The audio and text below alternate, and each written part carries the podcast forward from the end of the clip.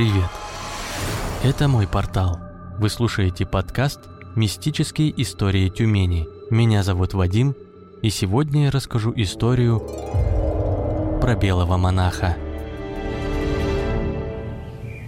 Одна из старейших обителей Сибири, Тюменский Свято-Троицкий монастырь, ведет свою историю с 1616 года. Это не только почитаемый в православии монастырь с массой реликвий и святынь, но и памятник архитектуры федерального значения.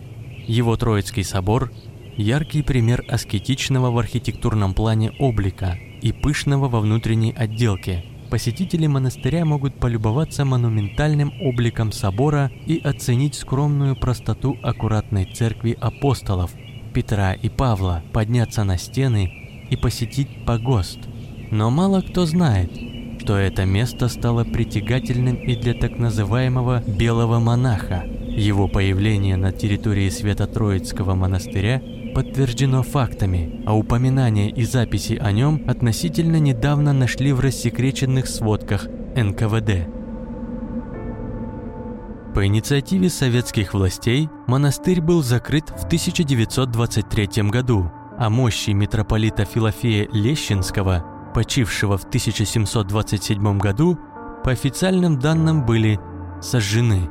Монастырь славился своими богатствами, и чтобы лихие люди не растащили нынешнюю собственность власти, в бывшей обители отдел НКВД выставил милицейский пост – по данным краеведов, милиционер, совершавший обход, своими глазами увидел этого духа.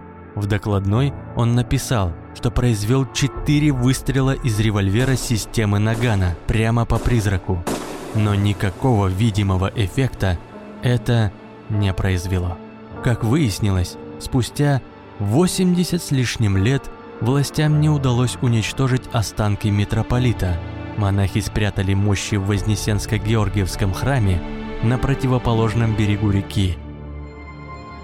Технически это, конечно же, невозможно, учитывая высоту берега, глубину реки и грунтовые воды. Но, возможно, тайный лаз выходил на берег реки.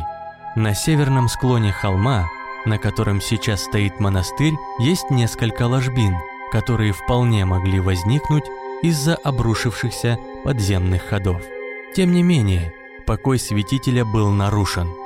Кстати, нечто похожее на привидение на территории монастыря рядом с головным водозабором видели работники водоканала и сейчас неохотно об этом вспоминают, лишь описывают увиденное как светящуюся тень монаха.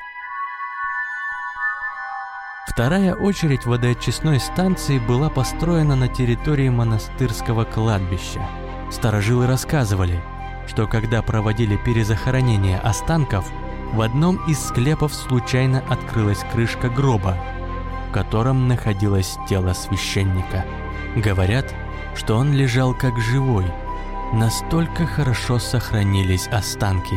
Однако от контакта с кислородом тело усопшего быстро превратилось в прах.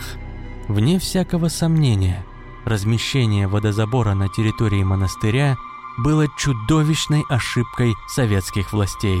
Времена менялись, а белый монах все так же продолжал являться на монастырском подворье.